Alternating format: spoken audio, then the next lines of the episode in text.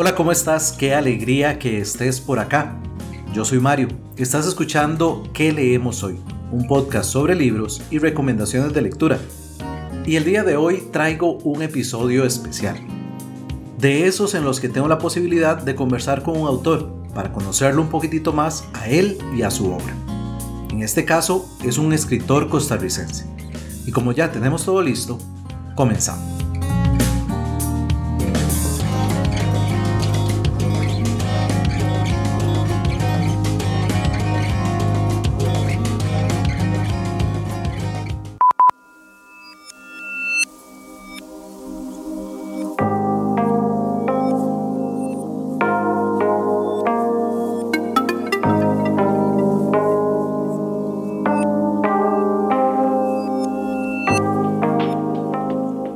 Bien, como viste en el título de este episodio, hoy no estoy solo, estoy acompañado. Tengo el grato honor de estar con el escritor costarricense Jonathan Córdoba Fallas, más conocido como Jonas. Y hoy vamos a conversar un poquito sobre su obra y sobre él. Jonas, ¿cómo estás? Todo bien, Mario. Aquí en Cartago con un buen frío, pero siempre listos ahí para una buena charla. Perfecto, buenísimo. Para aquellos que no conocen, no son de Costa Rica, Cartago es una provincia de nuestro país y sí, se caracteriza por ser un poquito más frío que otras regiones. Entonces, qué rico el frío. Por acá donde yo estoy, en la zona de Heredia, en realidad también está frío. Está apenas para que conversemos un poquitito de terror, de creepypastas y de la obra que Jonas nos ha regalado.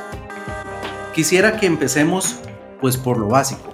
Contanos ¿Quién es Jonathan Córdoba Fallas? Bueno, eh, Jonathan es un, voy a hablar en tercera persona, Jonathan es un publicista, padre de familia, mejenguero, es artesano también, una persona muy diferente a lo que se podría pensar de alguien que escribe terror.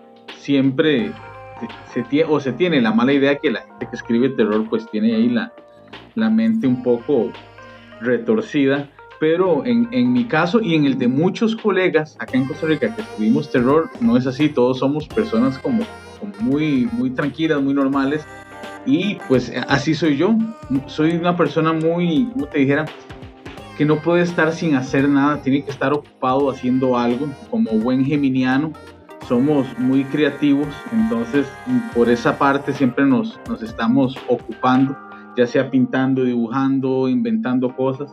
Entonces, esa es, bueno, ha sido una parte que, que me ha ayudado bastante para lo, para lo del proyecto Creepypasta y un proyecto que, que, tengo ahorita que estoy empezando. Pero en fin, sí, ese es, ese es el, el, el, famoso Jonas, más conocido a mí, ya me dicen Jonathan y yo no lo no entiendo.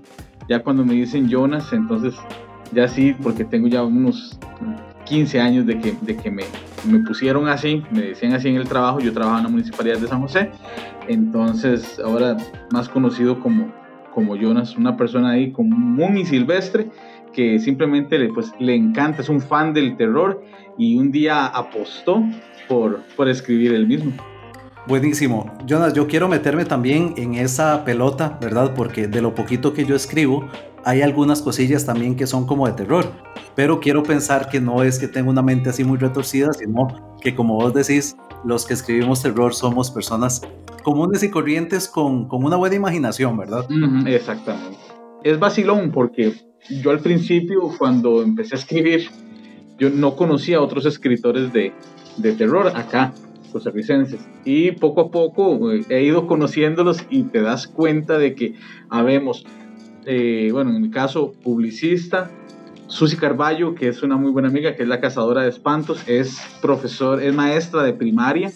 Tengo otras amigas que son psicólogas. O sea, cuando vos hablas con ellos y los ves y dices, pero ¿cómo es que esta gente escribe terror si se ven si se ven súper amables, se ven súper tuanes, súper buena gente?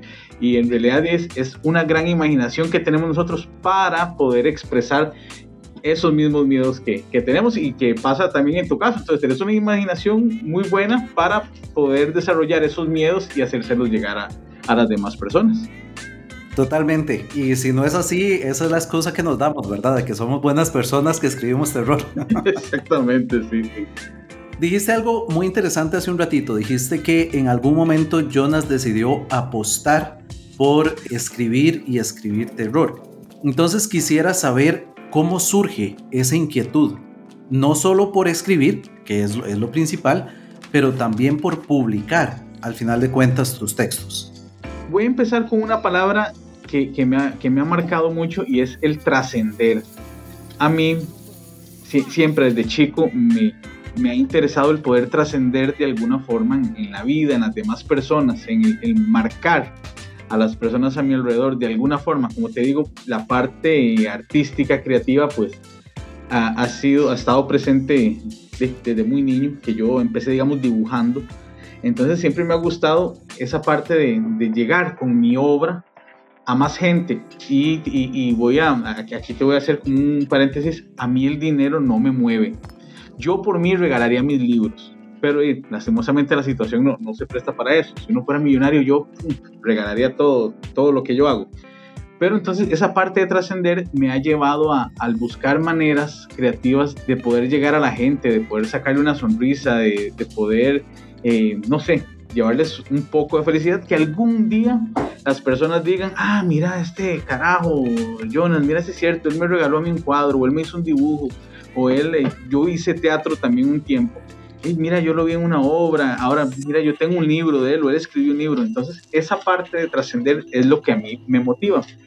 Allá en el, a finales de los 90, principios del 2000, cuando yo estaba en la universidad, y yo llevaba la, estaba en la carrera de publicidad, tenía como profesor al periodista Camilo Rodríguez en una de las clases que él nos daba, creo que era comunicación oral y escrita, nos, nos presentó dos de los libros que él tenía, si no me equivoco, La jaula rota y Resurrección en los sueños, que tenían eh, relatos y microrelatos oscuros, algunos tenebrosos, otros de amor, pero con esa, eh, esa, ese tono eh, oscuro muy buenos y yo, yo soy un pésimo lector, yo tengo un problema de concentración, entonces yo necesito resolver las cosas muy rápido, entonces yo un libro largo me cuesta mucho, porque yo necesito que se resuelva todo muy rápido. Con los micro relatos y los relatos me funcionaba montones, porque no tenía yo que esperar eh, días para leer o sacar horas, sino que en cuestión de 10 minutos yo podía leer algo y que me, y que me llegara. Camilo tenía ese estilo, entonces yo dije, mira, qué bueno empezar a escribir así para personas que como yo no tienen mucho tiempo para leer ni tienen esa capacidad de concentración o de memoria, porque eh, yo puedo leer un libro y a mitad del libro me tengo que devolver al inicio para ver quién era tal persona porque se me olvidó qué era. Entonces, en, en, en ese momento, en el 2000, yo me motivé y dije, mira, qué lindo escribir un libro algún día y publicarlo. Entonces empecé con unos relatos. De hecho, eh, se llamaba la ventana de mis sueños, lo primero que escribí, que eran unos 30 micro relatos, así en, hojillas de, computadora. En aquellos tiempos no, no, es como hoy que está muy fácil el, autopublicar o el ir a una, a una, imprenta. Pero lo dejé, duró como un año esa magia, empecé a trabajar y, y, lo dejé ahí de, de lado. 18 años después me voy a una feria del libro a porque yo quería, yo quería ver quién escribía terror acá en Costa Rica. No, yo no encontraba escritores de terror. Cuando vos buscas o preguntas por terror en Costa Rica, normalmente, y eso, si vas a una librería y te, te mandan uno a, allá al rincón donde está la literatura costarricense y está todo mezclado. Y te encontrás que el terror costarricense es las leyendas del Cadepos, de la Tule Vieja, de la Cegua, que propiamente no, no, no son terror, sino que son como esas fábulas ahí con alguna moraleja que lo asustan a uno, pero no son propiamente terror. Entonces yo dije, mira, qué, qué buena oportunidad para escribir terror y, y, llegarle a un público que yo sé que existe acá en Costa Rica. Fue así como entonces empecé a escribir, hice, eh, hice un blog para subir mis relatos, eh, lo subí, hice una cuenta en Facebook, o sea, al principio se llamaba El Libro de Jonas y eh, ahí publicaba yo los relatos, a la gente le empezó a gustar, empecé a, a captar ahí un grupo de seguidores muy importante y en determinado momento ya tenía yo un, grupito ahí de, de, relatos como para hacer un libro, pero todavía no, no, lo tenía como en planes, porque ni siquiera tenía la idea de cómo era que hacía uno para, para publicar o para ver su libro en, en una librería famosa. Me encuentro, por azares del destino, eh, con sin la buscadora de libros con Cintia Montoya. Y eh, ella amablemente me leyó los relatos y al como a las horas ella me escribe y me dice, uy, Jonas, ¿y usted por qué no? Esos están muy buenos. Me dice, ¿usted por qué no se escribe un, libro? ¿Por qué no los, por qué no se hace un libro? Y, ella me dijo así, dice, esos relatos están mucho mejor que muchos libros de terror de escritores de acá que yo he leído. Entonces yo digo, bueno, una persona como Sin, que trabaja con libros y conoce y todo eso, y que me diga eso, eso fue como la, chispa que, que prendió ahí la, la, ese proyecto. Y yo dije, bueno, vámonos a ver cómo se hace para escribir un libro. Eh, empiezo a investigar con las editoriales, tanto afuera como adentro, y ya bueno, hay que hacer una inversión de 800 mil, un millón de colones. Y yo dije, bueno, yo no tengo esa plata, yo no, no sé, o sea, no tengo ese presupuesto para hacerlo. Entonces vamos por la otra vía. ¿Cómo hago yo para autopublicar, hacer yo mi libro lo más, lo más económico que pueda?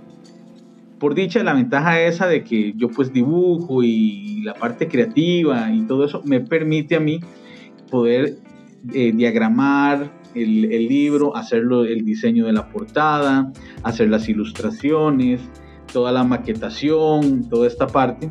Y eh, con amigos, con lectores beta, em, les doy para que ellos me revisen los textos y encuentren algunos errores, encuentren cosas que se puedan corregir porque una de las partes más eh, costosas en, la publicación de un libro es la, es la, es la corrección.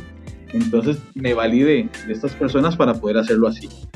Ya cuando ya tenía todo listo, me faltaba solo dónde imprimir. Y yo dije, bueno, aquí, ¿dónde imprimo yo un libro? Entonces yo andaba buscando de lugar en lugar y me decían, no, mira, es que tienen que ser 300 libros porque las máquinas y esto, y es una inversión muy grande. Entonces yo dije, ¿qué hago yo con 300 libros, Mario? y me quedo ahí en el cuarto lleno de libros y regalándoselos a la familia en diciembre si, si no es bueno. Por dicha me encuentro en San José una imprenta que me hacía tirajes no tan grandes y ellos me imprimen el primer tiraje del libro de Jonas. Se me vende en cuestión de dos semanas, se me vendió todo lo que tiene, todo lo que saqué. Y yo feliz, yo porque ya como te digo, ya yo, ya yo tenía, como te dije, ya yo tenía un grupo de seguidores ahí cautivo. Entonces eso me ayudó mucho para la venta vuelvo a sacar otro tiraje, se me vuelve a vender todo, saco un tercer tiraje. Te estoy hablando, esto pasa en cuestión de, de, mes, dos meses. Y de yo todo feliz, yo seguí escribiendo en el blog, me da material para hacer un libro, eso fue en el 2019, ajá, en julio del 2019 sale el libro de Jonas, para octubre de ese mismo año ya tenía yo listo Relatos de terror en lugares ordinarios, que era el, el, segundo libro. Lo saco para la parte de Halloween, también se me va rapidísimo el libro, pero lo dejé hasta ahí. Yo dije, no, ya, ahí termino. Y es esta aventura, porque mi plan no es hacer negocio ni hacerme rico. Yo no sé quién se hará rico escribiendo acá en Costa Rica, pero yo sabía que yo no era uno de esos. Entonces em, eh, lo dejé ahí. Yo dije, no, ya, ya, me retiro invicto. Con estos dos libros me fue muy bien, los vendí excelente, me di a conocer pero la gente me seguía preguntando que si iba a seguir escribiendo, que si cuando venía otro libro, entonces ya tenía material otra vez para un libro más. Y me propongo para marzo del 2020 sacar un, un, libro que al final se viene llamando el tercer libro. Y curiosamente, con, con el tercer libro pasa esto, se viene la pandemia, yo tenía programado la presentación del libro para el 20 de marzo y el 6 llegó el primer caso de, COVID acá y el 12 el gobierno anuncia pues las restricciones de actividades públicas y todo eso, entonces se me fue Transitarte, que era donde yo tenía planeado llevar el libro para venderlo, y la Feria Internacional del Libro. Me toca entonces valerme de redes sociales para poder eh, otra vez seguir promocionando el libro. Ya para ese entonces cambio a Creepypasta Costa Rica. Lo hice primero, hice una cuenta en Instagram porque sí noté que el la, comunidad lectora en Costa Rica eh, está más, eh, más aliada con Instagram que con Facebook. Entonces me hice el perfil, la cuenta en Instagram como Creepypasta Costa Rica. Después ya cambié la de Facebook, las, la sincronicé y te resumo, el, fue un año buenísimo para mí. Pude vender, eh, ya ahorita me quedan cinco libros nada más de todo lo que había sacado y súper contento porque a, pesar de que no tenía yo experiencia ni, educación en, esa parte de cómo escribir un libro, me arriesgué, por eso te dije, fue una apuesta, porque al final, de, vos decís, yo, yo, yo me mando, hacer eso, hago una inversión, pero y también el, llevarse un trastazo de que tú digas, no, el producto no es, no es bueno, entonces te, desmotivas o te sentís frustrado. Y esa apuesta que hice de, tirarme al mundo de, de, los escritores me funcionó. Estoy feliz, estoy orgulloso, contento sé que mis libros no son perfectos, sé que mis libros eh, tal vez no les gusten a todos, o como son relatos, tal vez no les gusten todos los relatos a todos, el terror es muy subjetivo, pero en fin, yo estoy contento, estoy feliz y satisfecho con un cuarto libro en camino, por es decir, estoy dando mucho más tiempo, lo estoy dejando ahí madurar bien para, y esperando que la situación acá pues mejore en el país y por lo menos para medio año tener ya el, el, el cuarto el cuarto libro, que cuenta ya con más de 150 relatos. Wow, buenísimo. Más adelantito vamos a hablar un poquitito más de todo eso que tenés entre manos también y cada uno de los libros. Ya hiciste como la panorámica general, ¿verdad? Y ya casi vamos a entrar en detalles con cada uno. Eh, muy interesante, yo sinceramente pensé en algún momento que habías usado Amazon para el tiraje de los libros. No sabía que te habías movido acá, digamos, localmente en Costa Rica. Pero qué bueno, qué bueno saber que con todo y todo el año anterior fue un buen año para vos, ¿verdad? Tal vez se prestaba 2020 para cuestiones de terror. Sí, yo creo que, eh, yo estoy en, un grupo de escritores internacionales, se llama Escritores del Mundo, y habemos escritores de España, México, Costa Rica, Venezuela, Chile y Argentina y todos coincidimos en lo mismo. A todos nos fue muy bien con el terror exactamente por, por esta cuestión de la pandemia. La gente como que le se, motivó más o sintió mucha empatía siempre con, con el tema, que después tal vez podemos hablar ahí de, este grupo y de la antología en la, en la que participé, pero sí, el 2020 se prestó para eso. Claro, definitivamente vamos a hablar también de eso. Quisiera que me contés tal vez cuáles son tus principales referentes, cuáles son las influencias a la hora de escribir. Ok, la gente se asusta porque cuando me hacen esta pregunta, yo les digo, el referente mío, cuando yo escribo la, el, el tono, el estilo, es el de Camilo Rodríguez. Y me dicen, ah, pucha, siempre mencionan Lovecraft y Edgar Allan Poe y Stoker y Shirley Jackson. Y, digo, no, mi, referente es Camilo Rodríguez.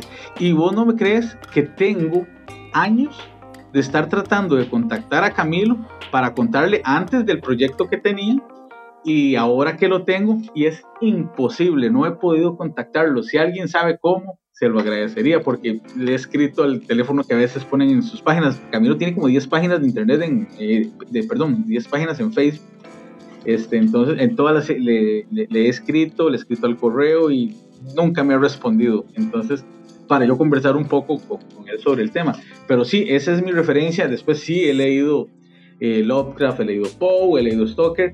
Y sí tomo, este, más que todo, las, las temáticas, en especial de, de Lovecraft, el, trato de meterme ahí con, con estas cosas, con esos miedos desconocidos eh, esas, esos miedos profundos, el punto de vista de, nosotros como seres humanos, esa insignificancia, lo trato de meter en algunos de los relatos, pero te puedo decir que el 90% es esas historias como las contaba Camilo, que agarraba, Camilo agarraba en esos dos libros que yo leí, cosas tan sencillas y tan cotidianas y las convertía en algo oscuro, algo que daba miedo. Entonces, ahí eso fue lo que yo lo que yo agarré y es lo que actualmente hago con mis relatos. Mm, yo trato de no inventarme personajes ni lugares, sino que yo trato de agarrar esas cosas, como te dije, cotidianas, una parada de bus, eh, la cocina de la casa, eh, un taxi,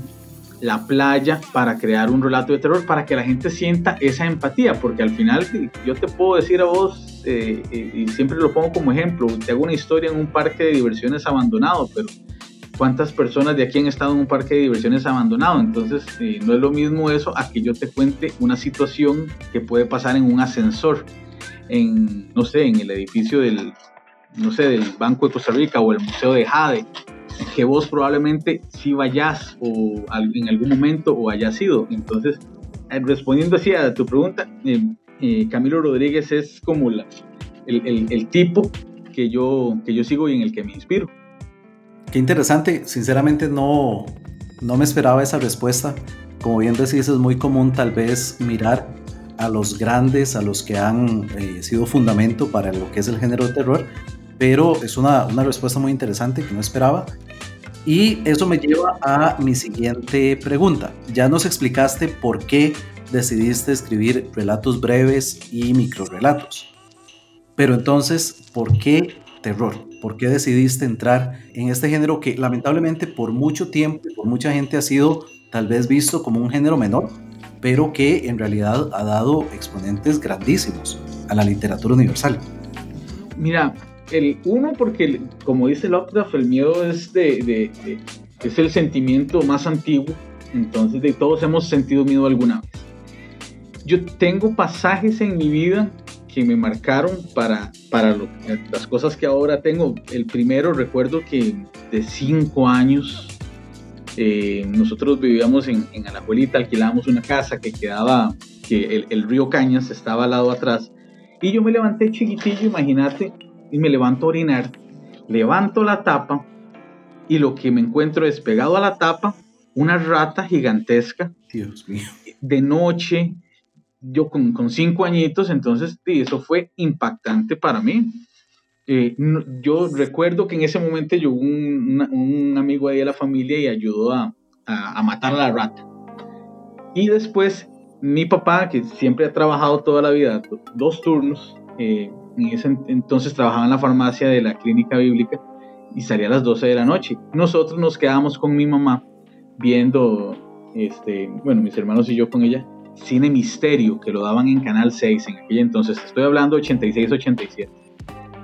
Y ahí veíamos el anticristo, veíamos la profecía, aves de rapiña, eh, las películas de Hitchcock. Entonces, imagínate, un chico de 6, 7 años, eh, eso pues, eh, de, a mí me, me, encantó, me encantaba ver esas películas. Y desde ahí yo le tengo un gusto y un amor al terror tremendo. Y eso es lo que me ha llevado a, a a desenvolverme en, en, este tema. Romance nunca, porque a mí me fue malísimo en, en el amor, desde siempre. Entonces, no, ese no iba a ser un, un, un género. que en cambio, con el terror sí me, sí me iba muy, muy bien.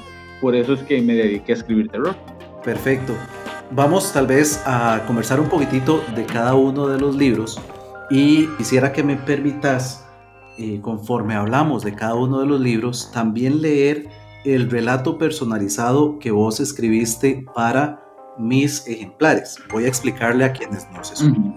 Jonas tuvo la gentileza de hacerme llegar el libro y cada uno de ellos, por si fuera poco, con los relatos que ya trae, en la primera página, en la página de la portada, escribió un relato personalizado. Entonces yo quisiera que conforme vayamos hablando de cada uno de los libros, me permitas compartirlo con nuestros escuchas para que también quienes no han leído algo de lo que vos escribís tengan como una, un primer acercamiento. Aquí es más o menos lo que se puede encontrar en cada libro. ¿Te parece? Perfecto, perfecto. Vamos a ver, empecemos por el primer libro, que de hecho se llama El libro de Jonas, Relatos de Terror, Misterio y Fantasía. Este, tengo entendido, fue publicado por primera vez en el 2019 y cuenta uh -huh. acá con 36 relatos. Sí, exactamente 36 relatos. Este libro, bueno, el, empezando por el nombre, siempre ponerle nombre a un libro es algo que lleva mucho trabajo porque uno tiene se imagina verlo en una librería y cómo te lo imaginas, bueno, cómo la gente lo va a pedir, cómo si la gente lo ve que sea un nombre que atrape, bueno, al final, al final yo decidí por el libro de Jonas, yo dije, porque es mi primer libro, en ese momento iba a ser mi único libro en la vida, este, yo dije, mira, se va a llamar el libro de Jonas. Me doy cuenta después, Mario, que hay, que acá en Costa Rica hay un libro, pero es eh, de poemas, que se llama el libro, pero se llama el libro de Jonás, como, ah, caramba. como el de la Biblia me, me llamó mucho la atención porque cuando ya lo tenía listo me, me, encontré un muchacho que me dijo, uy, mire, ese libro se llama igual que el mío. Este, entonces hay dos libros de Jonas, por lo menos a, a nivel de escritura se ven muy parecidos aquí en Costa Rica. 36 relatos fue lo que ya había, ya tenía yo listo, con la particularidad de que este libro tiene relatos más largos que los, los otros dos que, que le siguieron, que empiezan todos, todos tienen este, especialmente un 95% de inspiración en hechos reales. Muy, muy pocos son como que me los, me los saqué, pero igual todos tienen una base real. Donde, que eso es lo que yo quería, que la persona que lo lea diga, pucha, esto me puede pasar a mí. Eh, cuento un, uno de, un ejemplo de esos es el, el H13, ese relato del H13, que es de un tipo que se va al cine y, está solo en la sala porque nadie más compró boletos y ocurre una situación ahí medio estresante eh, en, ese, en, en esos momentos antes de que empiece la película y nace porque una vez yo, bueno, acá en Cartago, de todos modos, las películas de terror a las 11 de la mañana, un domingo, de nadie va a verlas. Y me pasa a mí, compro yo la entrada y me voy yo solo a ver As de Jordan Peele y estaba yo solo en la sala. Entonces ahí mismo yo, yo fragué esa historia y dije, mira, ¿qué pasa si alguien viene y, se sienta también, otra persona solitaria? Que, que, y ojalá que te, te compre el boleto a la par. Y usted diga, pucha, viendo tanto campo, porque viene y se sienta aquí conmigo. Entonces, ves eh, eso que alguien puede pasarle. Historias en el cine, el que se te sienta a la par, ¿quién será? ¿Qué querrá? Este, entonces, eh, así nacen esas historias que me pasan a mí, que yo veo o que personas me, me van contando y yo y me las, me las cuentan a nivel de anécdota. Vos llegás, Mario, y me dices, mira, que es que estoy prendiendo esta, la bendita computadora y de cuando vuelvo está otra vez, se, reinició y de la dejo otra vez, enciende, vuelvo, voy al baño, pucha, otra vez reinició, bueno, ¿qué pasará con la computadora? ¿Hay alguien traveseando la computadora? Entonces, eh, e, ese libro y particularmente trae historias un poquito más largas que las de, que las de los otros dos, eh, con, con, experiencias inspiradas en, en, hechos reales. Perfecto. De hecho, eh, yo también quería preguntarte cómo ha sido ese proceso de inspiración, cómo es el proceso tuyo de escritura. Creo que ya adelantaste un poquitito, son cosas, algunas que te inventas, otras que te llega por ahí, una anécdota. ¿Cómo es ese proceso tuyo? Desde el momento en que tenés una idea hasta el momento en que decís, ok, este relato ya está completo. Como ya dije al principio, me gusta resolver las cosas rápido, entonces yo trato de buscar la, la forma de que eh, empiezo el relato, me viene la inspiración y el relato lo tengo que terminar. No puedo dejar, digamos, de que, porque me ha pasado y tengo relatos eh, muertos en la computadora porque los empecé, tal vez paré por algún motivo y lo quise retomar al día siguiente y ya había perdido como la esencia o la inspiración. Y yo dije, mira, ya no le encuentro el, el, poder que tenía cuando, y cuando estaba inspirado y ahí los he dejado ahí. La idea me llega a cualquier hora, te digo, en la mañana, al mediodía, en la noche, me ha pasado que en la madrugada, y he perdido muchos en la madrugada porque estoy, no sé si está bien, está bien mañana apenas me despierto lo, lo, lo, escribo o lo anoto y se me van.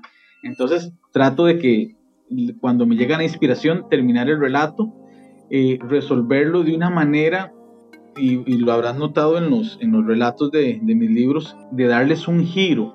Me gusta mucho jugar con eso y jugar con, con, con el lector, porque si yo te cuento vos una historia de que vi una sombra, sí, sí, vi la sombra, pero como no son relatos tan largos, eh, no tengo ese chance de estar describiendo situaciones, eh, sentimientos y, el ambiente, entonces yo tengo que resolverlo de otra manera. Entonces si pongo nada más que salí a la calle y, vi una, una, sombra pasar, eh, tal vez no tiene tanto impacto. Yo tengo que aprovechar las pocas líneas que tengo para causar ese impacto. Por eso lo trato de hacer con el giro llevar al lector por un lado que el lector diga, mira, es esto, es esto, es esto, ¡pum! Ah, no, mira, era esto, jamás me lo imaginé, eso no, eso no lo veía venir. Entonces, ese es el, el trabajo, digamos, que hago a la, a la, hora de escribir, de pensar mucho cómo le doy yo vuelta al lector, cómo lo llevo por un camino, porque yo trato de llevarlo, irle dejando las pistas para que él se vaya por aquí y luego lo remato con, con un giro, porque esa es la parte, digamos, el, el, el ¿cómo se dice? El objetivo del microrelato. Tiene que impactar al final porque si no entonces se vuelve algo, algo sin gracia. Y como digo, el proceso de escritura es sentarme y darle ahí un, tratamiento a la historia, a lo que me inspiró, de modo que sea eh, cortito, pero que que yo, que yo pueda, si no es describir un ambiente, si pueda darle la información necesaria, justa al lector para que el, relato pues sea memorable. Claro, de hecho diría nuestro buen amigo Frank Herrera, un saludo para Frank si es que nos está escuchando. Saludos, sí. Que el signo de efectividad de un microrelato es ese, ¿verdad? Que tenga un buen remate, que tenga algo que al final sorprenda, porque como bien decís, es muy breve el texto, pero tiene que quedar resonando en la mente del lector cuando termina de leerlo. Entonces voy a aprovechar esto que acabamos de decir y voy a leer el relato personalizado de este primer libro que tengo acá, el libro de Jonas. Dice así.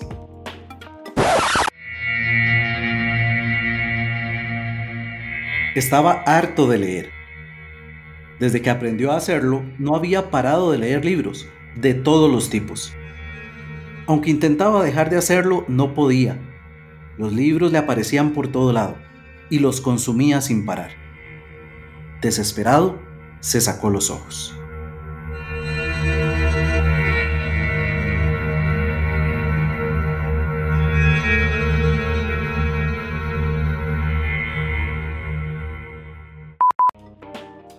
Muy bien, pasemos entonces al siguiente libro, como bien dijiste hace un ratito, en el mismo año, ¿verdad? Y no es cualquiera el que puede decir que en el mismo año los libros. Tengo entonces acá el siguiente, Relatos de terror en lugares ordinarios. Y me parece que este tiene 36 relatos. 41.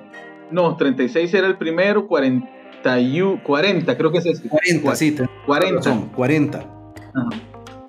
Este, este libro, como te dije, nace eh, mientras yo estaba vendiendo el, libro de Jonas, seguía escribiendo, seguía llegando la inspiración. Y yo, bueno, voy relato, relato aquí, relato allá, vamos haciéndolo. Y yo dije, mira, voy a probar, ya que me estaba yendo también, voy a probar si para octubre, que es pues, aprovechando la temporada de Halloween, puedo sacar otro libro. Yo sí eh, estoy consciente de los tres libros quizá este es el que, el digamos, si tuviera que eliminar a uno, lo eliminaría a él. Porque yo sé que lo hice muy, muy, ¿cómo se llama? Muy apresurado. Porque, dije, julio nació el libro de Jonas, ya en finales de septiembre, ya entonces fue que yo dije, mira, voy a hacerlo para tenerlo listo para octubre. Entonces, siento que yo lo hice muy a la carrera igual me gusta, pero, pero siento que sí, tal vez fue el que menos le, le dediqué tiempo para, para, trabajarlo. Se llama así Relatos de Terror en lugares ordinarios porque la mayoría de los relatos ocurren en esos lugares eh, cotidianos. Y se pueden ver en, en el patio, en la casa, en esos lugares tan comunes y silvestres y que vos decís eso, mira, a mí sí me puede pasar en la sala de mi casa, en un laboratorio, este, en, el, en un autobús. Hay unos relatos, creo que hay un relato este, de las de brujas, de las brujas, sí, porque a veces me confundo, Mario, y son y escrito tantos que a veces se me olvida en qué libro hay uno y en qué libro está el otro. Este, y hay uno de cumpleaños que me gusta montones, que es de una chica que está ahí en su cumpleaños, y aquí acostumbramos siempre a decirle a eh, cuando alguien está cumpliendo y tienen el queque, es consumirlo ahí dentro del queque. Ocurre una historia con eso. Y, es algo que la gente dice, mira, sí es cierto. Y me han dicho, dice, después de que yo leí ese relato, jamás, jamás volví a, eh, volví a ponerle candelas a los, a los queques o los reviso bien de que no haya nada dentro del queque, que no haya quedado ningún objeto. Entonces esas son las cosas que, que yo busco con, con mis relatos y en ese libro lo, lo, aplico muy bien utilizando todos esos lugares que son de verdad de, uso común para las, para las personas. Traté de, de, superar la cantidad de relatos para, para ir, bueno, en ese, ir creciendo, cada libro tenga más relatos. Y algo que me gusta mucho y de lo que sí estoy muy satisfecho es con la portada, que me la han piropeado bastante, porque la portada es, aparte que yo la, yo la hice, al igual que el primero, esta es un poco más sencilla, pero trae una calavera con la boca en forma de, Costa Rica, haciendo referencia en que todo ocurre acá. Igual, todos mis relatos son ubicados acá en Costa Rica. O sea, yo, no, ubico relatos en, en algún paraje ahí como, como que se note que es de otro país, sino que todos son de, son de acá. Entonces, eh, eso es lo que podría decirte al respecto de, relatos de terror. Perfecto, de hecho siento que es un acierto eso de ubicarlos en, lugares comunes, porque justamente cambia la perspectiva después de leerse un relato, ¿verdad? Y si uno está en una situación parecida, inevitablemente se va a recordar de que, de que si algo puede salir mal, va a salir mal, como el relato. Entonces, el relato personalizado dice así.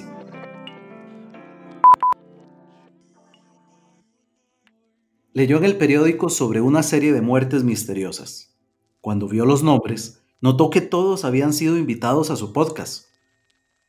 Fue a su computador y se dio cuenta de que el día anterior, por error, había eliminado todas las entrevistas. Algo así como un deadcast.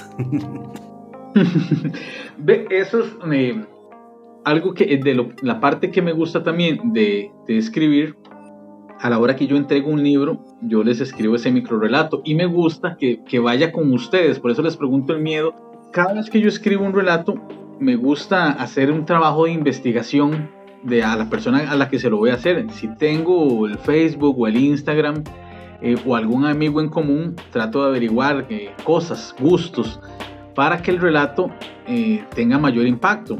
Yo cuando escribí los tuyos, el primero, porque sos un lector, entonces tengo que hacerlo con, con algo de, libros que pasa con una persona que lee y lee lee lee.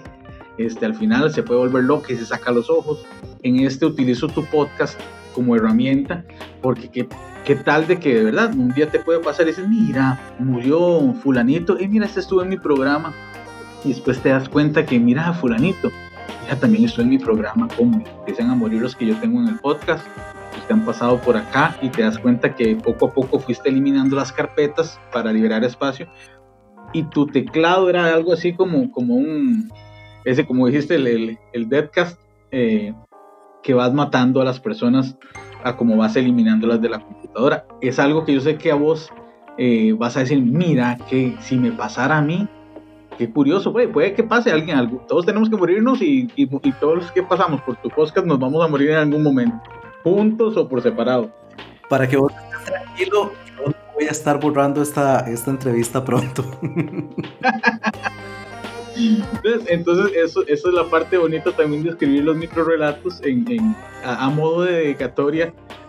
Por eso son personalizados para que uno, la persona se lleve algo más de, del producto que le, que le doy. Y sé que es un relato que, sí, que lo, lo guardará ahí y siempre, y, y ojalá que los, que, los, que los marque. Hay gente que me, me pide, digamos, me he dado cuenta que los miedos de la gente son muy parecidos y las cucarachas reinan la mayoría me piden ahí de cucarachas. Este, pero ese es el, el propósito. Y para cerrar, digamos, con la parte de, de, de, este segundo libro, igual me fue muy bien con él en las ventas. De este hice un tiraje menor porque él, ya, venía la, ya venía diciembre y yo dije, no, esto solo es para, para Halloween. Entonces hice un tiraje pequeño. Que lo que me preguntabas antes de que si yo trabajaba con Amazon, digamos, estos dos primeros libros fueron eh, impresos acá en la imprenta San José y el tercer libro eh, fue en San Pedro, en una, en una imprenta. De, lo, sí, otros títulos que he tirado, eh, eh, perdón, que mandé, sí mandé a traer por Amazon algunos, pero ya que esos son bajo, bajo demanda nada más. Entiendo. Perfecto. Pasemos entonces, si querés, al tercer libro, que, bueno, tiene de hecho este nombre, el tercer libro, y que fue publicado el año anterior, en el 2020, y que tiene, si no estoy mal, 51 relatos. 51 relatos. En este traté de buscar más historias, eh, de, ya se acercaron más, no buscarlas, más bien eh, las personas se acercaron a mí a contarme las historias, atraídos ya por los dos libros anteriores, entonces me escribían, mira, es que a mí me pasó esto, mira, eh, eh, contate esta historia que me pasó a mí. De hecho, por primera vez en, en, en esta aventura eh, puse relatos que me ocurrieron a mí. Yo trabajé muchos años en la municipalidad de San José, entonces tengo ahí, ahí van unas tres historias, hay más, pero curiosamente no me daba por escribirlas porque uno como las bloquea, como que las bloquea, porque fueron historias bien, bien feas de, de, de miedo, paranormales Entonces, en este libro están ahí plasmadas. Hay una que le ocurrió a mi papá. Hay un relato, mm, a mí me gusta mucho, creo que, no sé, la gente no, tal vez no conoce mucho la historia y no lo ha sabido comprender, que se llama El vuelo misterioso, que es de un, avión argentino en los años 60 que desapareció aquí en Costa Rica. Entonces, en esa ocasión mezclé eh, un hecho histórico y al final le doy pues ahí un, giro ficticio, pero es un relato que a mí me gusta mucho, pero que la gente normalmente no, no, le, no lo entiende porque no conocen ahí la, la historia, pero traté de, de, meter esa parte de hechos históricos y cambiarles ahí como, como el giro. Hay historias de hospitales, hay historias que han pasado en, en casas, en una tía que tiene gatos, un primo que es odontólogo, entonces ellos me han contado esas historias y yo trato de, plasmarlas en, en, un relato, en una historia cortita, para que la gente pues pueda saborearlas más. Y el, eh, igual el diseño es mío, la portada todo, todo lo, lo hice yo. Y este, este lo imprimí en eh, la editorial gráfica en San Pedro, que fue entonces el otro lugar que, que, pude imprimir también. Un, tirajes no tan cortos, como te digo, 300 libros es, es mucho y siempre uno con ese miedillo de que qué hago yo con, con tantos libros en la casa. Y el dato que amo de este libro es que mis hijos participaron en él con ilustraciones. Entonces, aparte que las ilustraciones eh, son mías, también van ilustraciones de ellos, que son mis hijos Mariano y Julián, de 11 y 7 años que desde ya pues ahí están metidillos en, en este ambiente de, del terror y la literatura. Qué interesante, porque hay muchos padres de familia, ¿verdad? Que más bien como que buscan que sus hijos no, no se metan en cuestiones de este género desde chicos, ¿verdad? Hay como cierto tabú por ahí. Y sí lo noté cuando lo leí. Es más bien muy bonito ver que incluso tus hijos, ¿verdad? Estuvieron involucrados en cierta forma en la creación también o en la parte artística de la ilustración de los relatos. Sí, sí, eso que, eh, que decías de, de, los chicos, eh, cualquier tema, en, cualquier temática, vos puedes meter a tus hijos siempre que los, los guíes. El problema aquí en Costa Rica es eso, el, tabú con el terror, que la gente cree que el terror está asociado siempre a satanismo, a los demonios, y todo en contra de la iglesia y todo eso. Entonces, cuesta mucho. Y si vos decís que estás metiendo a los niños, probablemente la gente se asuste y vaya a decir, qué clase de papá? Pero realmente no, o sea, todos hemos pasado por el miedo de revisar debajo de la cama, de abrir la puerta del closet, de bajar en la noche al, baño, y, no tiene nada que ver con, con, satanismo ni esas cosas, y simplemente vas y una puerta se abrió por el viento, este, una tubería sonó y no pasa nada. Pero este, es, ese es el terror que yo trato de, de explotar sin, sin caer en, en, los clichés del, que, que, ya el terror tiene y mucho. Entonces he tratado de involucrar, involucrarlos a ellos. De hecho, ayer el, el, menorcito Julián escribió, me dice, papá, es que yo quiero escribir un relato de terror. Le digo, y sentate y lo escribís. Él está aprendiendo a escribir. Él apenas va, ahora en 15 días ya entra a primer grado, pero él, él solito ha ido aprendiendo a escribir. Él ve y copia. Y se, mira, y escribió ahí un micro relato y y con su lógica estaba todo bonito. Y yo dije, mira, qué, dicha, nació de él el escribir un relato, la idea fue de él, lo dibujó también.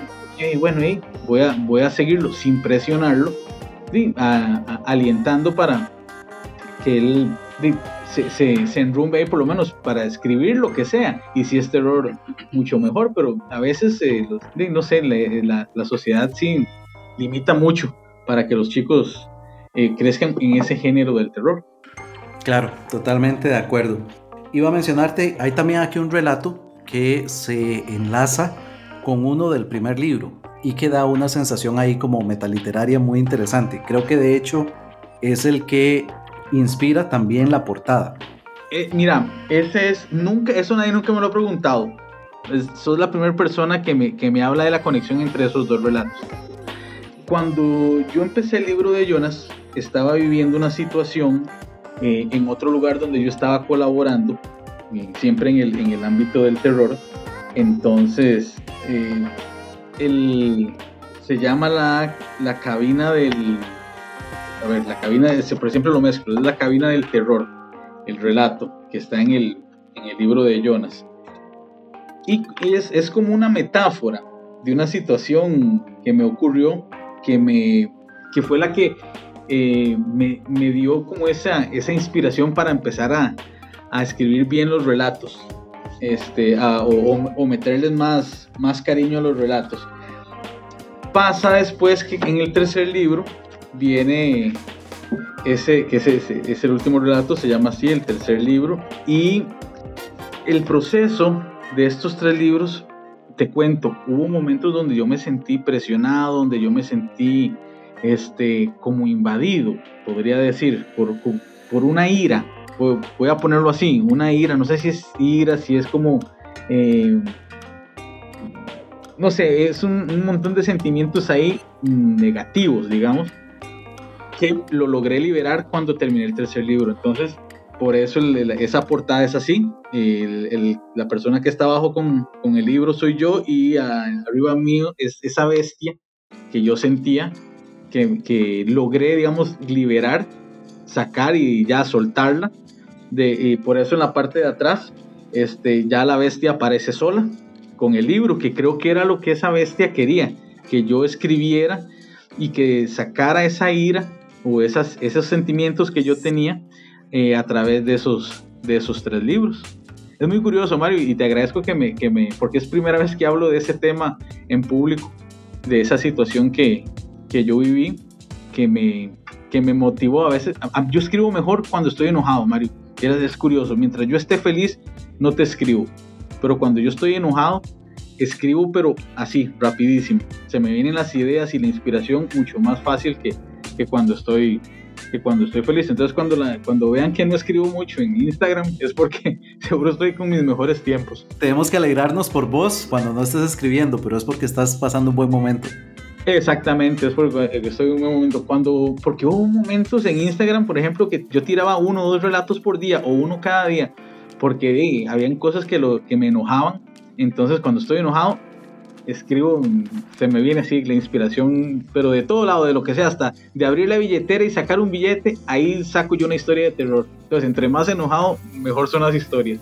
Y, y sí, y, y con ese, e, esa, esa anécdota podría ser de, de, estos dos, de estos tres libros que empezaron así y al final logré liberarme. Empiezo a escribir el, el cuarto libro o, a llenarme de relatos para el cuarto libro, pero ya de una manera diferente. Muy curioso, de hecho, bueno, muchas gracias por compartir esto con nuestros escuchas. Y es que a mí esto me parece muy interesante, estos juegos que el autor puede llegar a hacer en donde se desdibuja, ¿verdad? Esa línea de ser solo escritor a pasar a ser casi que un protagonista, a que uno al final no sabe si me están contando lo que me pasó o todo sale de pura imaginación. Y eso fue algo que me llamó la atención, entonces por eso tenía necesariamente que mencionarlo. Y bueno, para cerrar entonces con el tercer libro, voy a leer el relato personalizado que tengo acá en la primera página. Dice así.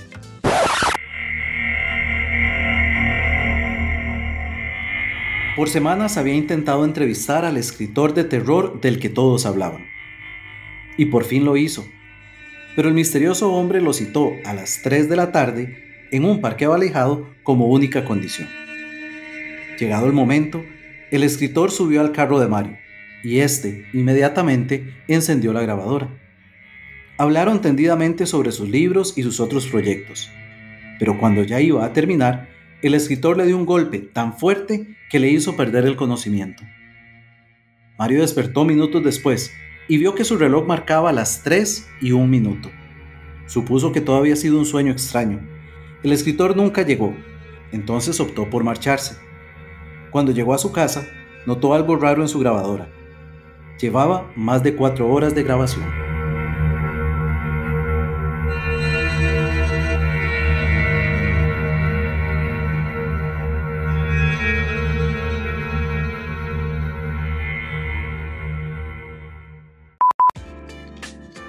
ese, ese, ese final lo tomé, esa, esa, ¿cómo te dijera? Esa idea de la película Contacto, con, sí, Contacto, con Jodie Foster. No sé si vos tuviste en algún momento oportunidad de verla. que ella al final va por el agujero de, de, gusano y va a otras galaxias y todo, al final vuelve y le dicen que, que nunca se fue, que simplemente la cápsula donde ella estaba la soltaron y cayó en el agua y cuando ven las grabaciones se dan cuenta que tenía más de tres horas de grabación de pura estática. Entonces me pareció muy, muy bueno. Y, ves, y ya en ese relato pues nos metimos los dos.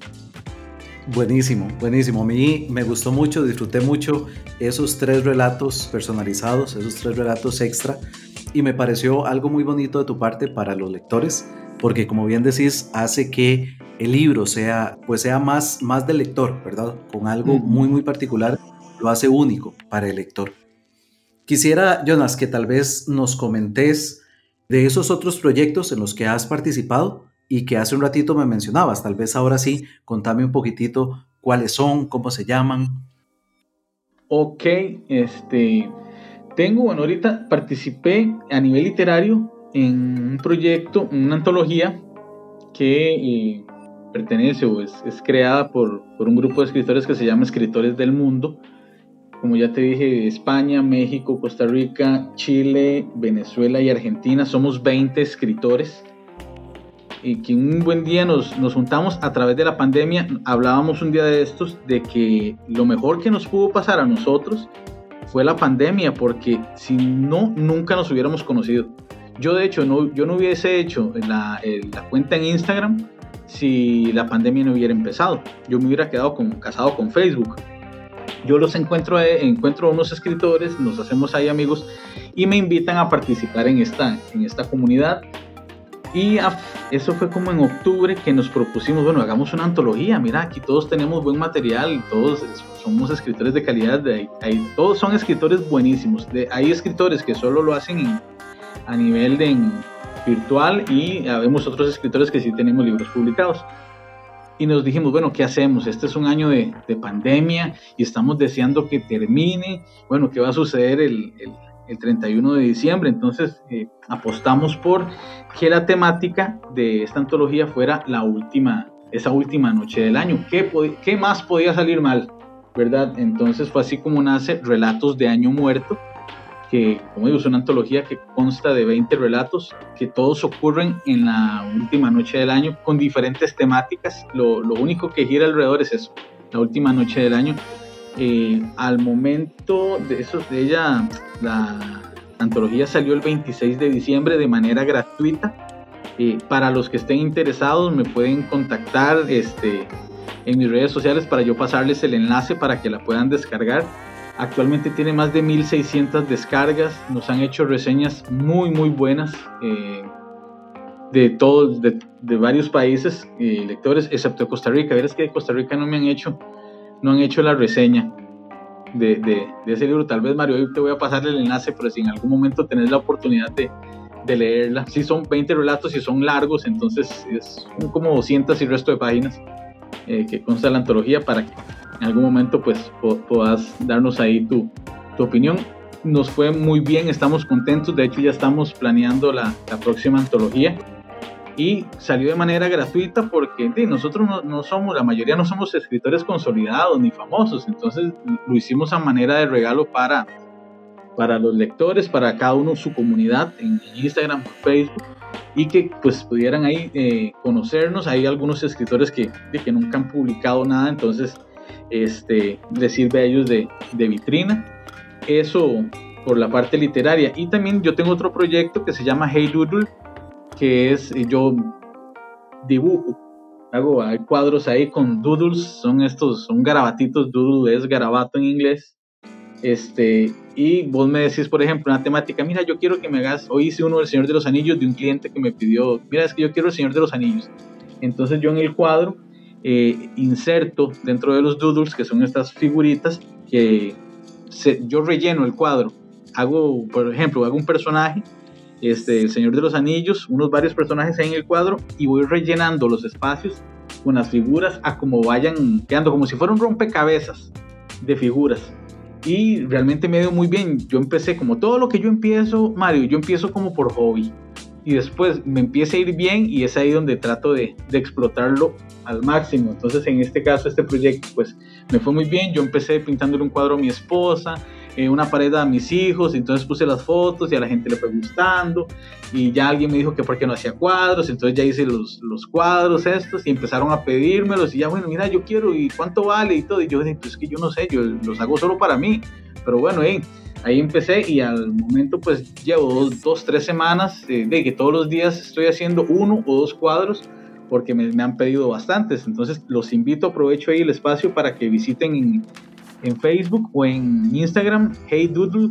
Eh, Mario, tal vez ahí después pones en, bien la, el nombre para que puedan, puedan seguirme y, pues apoyar esta otra iniciativa que tengo. Mientras, como digo, estoy tan feliz, Mario, que entonces he dejado de escribir, entonces me dedico a, a pintar. Cuando estoy feliz, pinto, si estoy enojado, escribo. Entonces, para aprovechar esta, esta etapa y puedan, puedan seguirme. Y, este, y el otro proyecto es el, este cuarto libro. Y como te dije, ya trae 150 y resto de relatos que todavía le puedo meter más. Yo por mí ya lo tiraría el libro porque está nada más de, de mandar a imprimir, pero solo me falta el nombre nada más, eso sí, este, que espero tenerlo listo para mediados de año, dependiendo cómo se vaya dando la situación acá en, en Costa Rica y para no aburrir a la, a la gente con mis libros. Bueno, me parece perfecto que haya siempre un escape creativo, ¿verdad? Como bien dijiste, sea escribiendo, sea pintando, sea dibujando, creando, al final de cuentas. Y qué bueno saber también que hay un libro que está próximo a salir. No creo que nos estés cansando a los lectores, porque en realidad algo que de hecho en, en alguna de mis reseñas decía es que vos tenés una forma de escribir que se siente como si en realidad estuvieras a la par contando la historia. Entonces es una forma muy ligera, cero pretenciosa, muy accesible y eso hace que uno pues se trague los, los relatos rapidísimo. Tiene también la ventaja, como son relatos cortitos, ¿verdad? Se puede aprovechar cualquier momentito libre para leer uno o dos relatitos y ahí ir llevando el, el libro entonces, pues no, me alegra mucho y desde ya desearte el mayor de los éxitos con estos proyectos que estás emprendiendo, que tenés entre manos. Y aunque ya adelantaste un poquitito, tal vez aprovechemos de una vez. Contame cómo te pueden contactar, sea redes sociales, correo electrónico, sitio web, lo que vos quieras. Ok, este, eh, algo que dijiste ahorita, mm, cuando empecé con el libro de Jonas, una amiga me dijo, es que dice, a mí lo que me gusta es que cuando yo lo leo, ella me decía, no es la estructura de que uno normalmente lee un libro. Ella me decía, es que yo, yo los, los estoy leyendo y siento que es que vos me los estás contando. Entonces es como escucharte hablar y ella me decía, eso es algo muy bonito porque lo siente uno muy personal. Entonces eso es algo que, que me gusta y que, deseo mantener en, en, mis relatos. Este, me pueden encontrar en Facebook como Creepypasta Costa Rica, también en Instagram, en Instagram Creepypasta Costa Rica, eh, igual con este nuevo proyecto Hey Doodle me pueden encontrar ahí para la parte esta de los, de los cuadros. Si les interesa ser mis amigos o conocer un poco más ya de, de, Jonathan Córdoba en, Facebook como Jonas este, CF. Es dificilísimo encontrar. Yo me acuerdo cuando yo hice la cuenta en Facebook, Mario, era como para que nadie me encontrara. Entonces yo me puse así, Jonas CF. Y, no, esas serían las redes. Cualquier eh, consulta con los libros, 8982-1105, igual para los cuadros. También ese es el número, 8982-1105, si quieren preguntar ahí cualquier cosita, decirles este, y contarte, Mario, también que de este cuarto libro, algo muy interesante eh, es que muchos de los relatos que vienen incluidos son dinámicas que yo he hecho en, en Instagram. Me gusta, es un ejercicio que hago y tengo que, de hecho, eh, tengo planeado hacerlo esta semana porque lo había dejado de lado, es que vos me decís una palabra o yo pongo, dígame al, algún deporte y con cada deporte yo te escribo una historia de terror. Entonces vos decís, pero pucha, ¿cómo puede salir una historia de terror en un partido de fútbol? O en una cancha de tenis? O saltando la, la, la cuerda ahí, el, el, brinca brinca, o con el hula hula. Entonces a mí me, me gusta y entre más difícil sea el, el, reto, mucho mejor. Entonces vienen muchos de estos, eh, estas dinámicas en, en el libro con esos relatos, ahí viene explicado, ¿verdad? Cuál fue la dinámica y cuál qué fue el relato que yo desarrollé. Que me digas una canción y te hago el relato con ya sea con el nombre o con lo que trata la canción, con cosas de cocina, cosas de cama, eh, enfermedades, paseos, juegos de niños. Hice una dinámica con juegos de niños y salen unos eh, relatos de terror, Mario, porque los niños son buenísimos para el terror. Mira, es, es un tema demasiado rico para, para explotar. Entonces, este, ojalá que estén ahí pendientes para cuando salga el libro porque viene muy, muy, muy, muy, muy bueno. Buenísimo. Para vos que estás escuchando, si no lograste captar alguna de las redes o de los medios de contacto de Jonas, no te preocupes, con solo ir a www.queleemoshoy.com barra inclinada especial 17 vas a encontrar las notas de este episodio y ahí voy a dejar también todos los enlaces para que desde ya puedas empezar a seguir a Jonas en sus redes sociales o puedas contactarlo em, si tienes alguna duda o si quieres consultarle sobre sus libros, sobre sus cuadros. O si quieren ser mis amigos. Bueno, también, también muy importante. si quieren conocer un poquitito más de Jonas, si quieren conversar, compartir con él. Jonas, muy importante, ¿cómo podemos entonces adquirir tus libros, tanto en Costa Rica como fuera de nuestro país, porque tenemos la dicha de que nos están escuchando desde bastantes lugares del mundo. Entonces, ¿cómo se podrán conseguir tus libros? Ok, bueno, acá en Costa Rica tengo ahorita, Mario, estoy tan feliz, tan feliz, de, como te dije al principio, me quedan del tercer libro, me quedan cinco ejemplares, nada, cinco, no sabe, vendí uno, cuatro ejemplares me quedan. Es, no sé si voy a sacar más porque estoy ahorrando para, para el cuarto libro, pero sí están en Amazon. Los dos primeros están, están en Amazon en versión digital y en versión tapa blanda para que los puedan adquirir ahí. Ponen nada más el libro de Jonas, eh, asegurarse porque creo que en internacional sí hay otros libros de Jonas. Hay otro libro, se llama Igual, Igual, Igual. Entonces no el poemario de acá, para que lo busquen ahí por las portadas se van a dar cuenta. Cuando ustedes vean las portadas van a decir, sí, ese es el de Costa Rica y el de relatos de terror en lugares ordinarios. Esos dos están ahí en Amazon. El tercer libro, como todavía tengo en físico, entonces no he querido ponerlo en, en Amazon de momento, pero los pueden conseguir ahí. Este, también creo, no, ya la librería Infinito de, de Sin la buscadora de libros.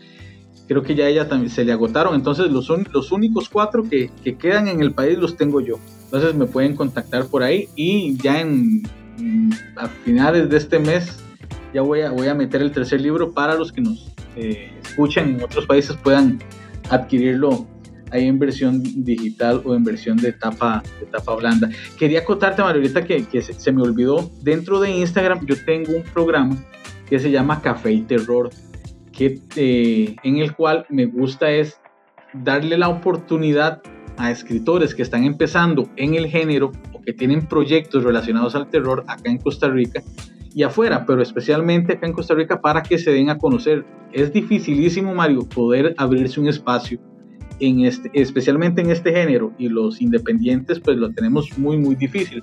Entonces yo trato de que aprovechar pues a mí no es que me siguen un montón de gente, pero son, son mis pollitos, yo les digo mis pollitos, este, entonces trato de llevarles a ellos aparte de buen material, eh, darle la oportunidad a esos escritores para que puedan darse a conocer y me gusta que muchos de ellos, eh, muchas de las personas que me siguen han adquirido los libros de estas personas gracias a, a que han aparecido ahí en el, en el programa. Entonces ahí te hablo de Susi Carballo, de Gabriel Rodríguez, este, por ahí tengo todavía pendiente tener a este muchacho eh, JP Hernández, estuvo Pablo Delgado, estuvo Evelyn Ugalde de Club de Libros, entonces, para que la gente conozca y sepa de que hay más gente que escribe terror en Costa Rica. Y me han dicho, pero si vos escribís terror, ¿por qué llevas a la competencia a, tu programa? Y digo, es que no es competencia, aquí es como que todos estamos juntos en esto.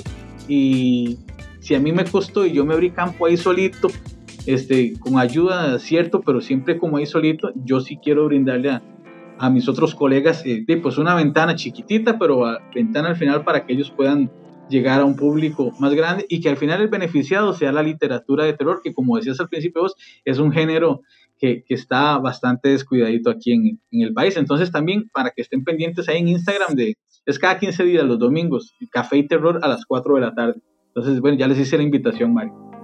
No, buenísimo y me gusta mucho esa forma de verlo, creo que es la forma adecuada. En realidad no debemos pensar en esas rivalidades, sino más bien cómo podemos proyectar, cómo podemos promocionar y cómo podemos darle a la gente más opciones, en este caso de literatura de terror. Exacto. Y, Jonas, ya llevamos más de una hora. A mí se me ha pasado rapidísimo el tiempo, pero para ir cerrando, no sé si hay algo que tal vez yo debía haberte preguntado y que no lo haya hecho, o algún mensaje final que quieras darle a nuestros oyentes. Este, mira, Mario, es que yo hablo mucho y más bien me he limitado, Dios libre, si, si estuviéramos así tomando verdad café, ahí nos dan tres horas hablando, pero, pero buenísimo, ¿no? Y la oportunidad de, que, que me das de poder darme a conocer con, con, con tu público es, es, es, buenísimo y lo agradezco montones.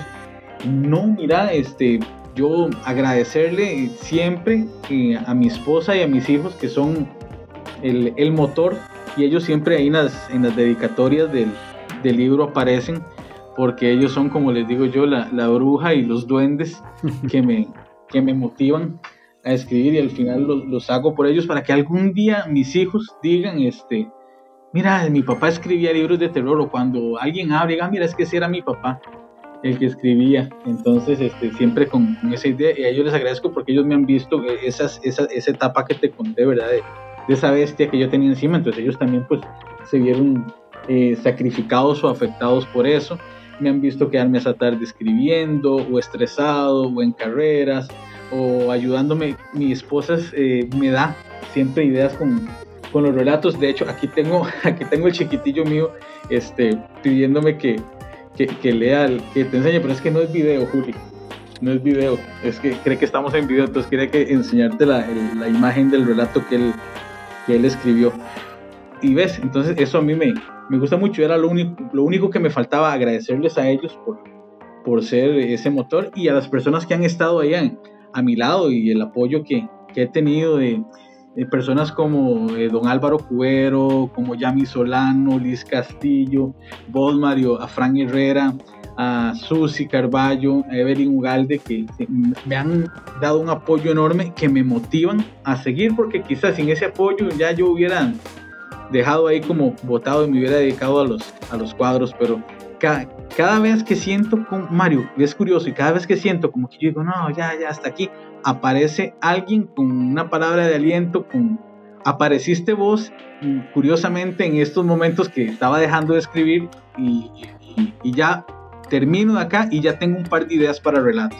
Entonces apareciste en un momento justo en esta carrera y que también te lo agradezco un montón.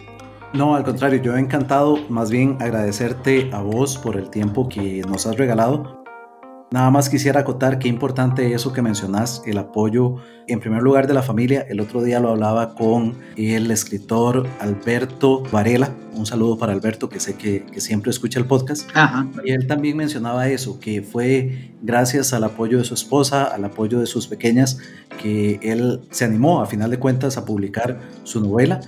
Y creo que es muy importante ese apoyo a lo interno de la familia, el apoyo de, otras, de otros creadores de contenido, de otras personas que de una u otra forma están involucrados en el mundo literario. Al menos acá en Costa Rica somos una comunidad, creo, pequeña, pero eso nos hace también cercanos y nos hace poder apoyarnos entre todos. Entonces, valga esta mención que hiciste para también mandar un saludo a todos ellos, Frank, Alberto, Álvaro, Yami, Liz, mis chicos de Ex Libris, mis, mis ahijados, yo siempre les digo eso, Silvia, Gabo, y en general a todos los que de una u otra forma dan ese apoyo a los escritores, dan ese apoyo a quienes están abriéndose camino en esto de la literatura. Entonces, valga la, la acotación, valga el saludo, gracias por hacer lo que hacen y a seguir adelante. Y Jonas, no, de verdad agradecerte a vos por este ratito, yo la pasé eh, súper bien de verdad te agradezco por haber sacado un ratito de tu tiempo. Acá en que leemos hoy siempre vas a tener las puertas abiertas. Cuando salga el cuarto libro me avisas y entonces algo organizamos para darlo a conocer. Perfecto, no Mario, más bien las gracias a vos por, por la oportunidad, por el espacio y eh, el trabajo que haces es, yo se lo digo a las personas que, que, que tienen ese, ese don para poder sacar lo mejor de, de, de las otras personas y darlo a conocer.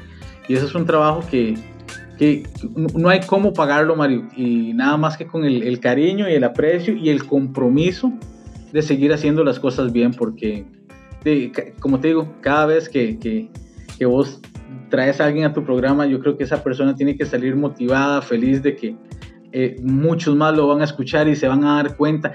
Ya sea solo una persona, Mario, que los empieza a seguir en su cuenta de, Instagram o Facebook, o que compre su libro, o que le comente, ya eso es, es ganancia y, ese, y tiene que quedar uno con ese compromiso de seguir haciendo las, las cosas bien para que de verdad valga la pena. Agradecerte una vez más y, y no, no, pues acepto ahí la invitación de las puertas abiertas y cuando esté el, el libro, ahí te, te vamos a dar la primicia.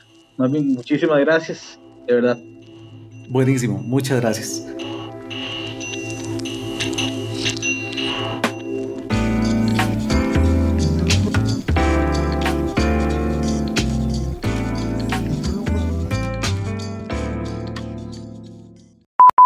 Y es de esta forma que llegamos al final de este episodio. Yo espero que lo hayas disfrutado tanto como yo que leemos hoy es producido por quien les habla, Mario Chacón.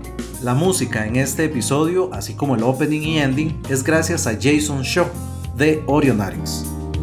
Además, las notas de este episodio las puedes encontrar en www.queleemoshoy.com barra inclinada especial 17. Si aún no lo haces, recuerda ir a seguir a este podcast que leemos hoy en redes sociales Instagram, Twitter y Facebook. Solamente tenés que buscar qué leemos hoy y empezar a seguir. De hecho, aprovecha y compartí este episodio si te ha gustado en tus perfiles para que tus amigos puedan también escucharlo. Y bueno, no puedo despedirme sin antes recordarte que qué leemos hoy es ahora también un boletín. Mes a mes te va a llegar a tu buzón novedades, recomendaciones, microrelatos, poesía y muchas cosas más lo mejor es que no solo de mi parte, sino que tengo un grupo de amigos, escritores y columnistas invitados. Tan solo tienes que ir a www.queleemoshoy.com y suscribirte para recibir el próximo número. Y bueno, ya con esto me despido, no sin antes decirte que si lo tenés a bien y te puedes dar la oportunidad, puedes ir a coffee.com barra inclinada que leemos hoy y compartirme un café, si es que este contenido que creo para vos te ha gustado. Desde ya espero con ansias el próximo mes para que nos volvamos a escuchar. Por hoy me despido, como siempre lo hago, deseando que tengas una muy provechosa lectura. Bye bye.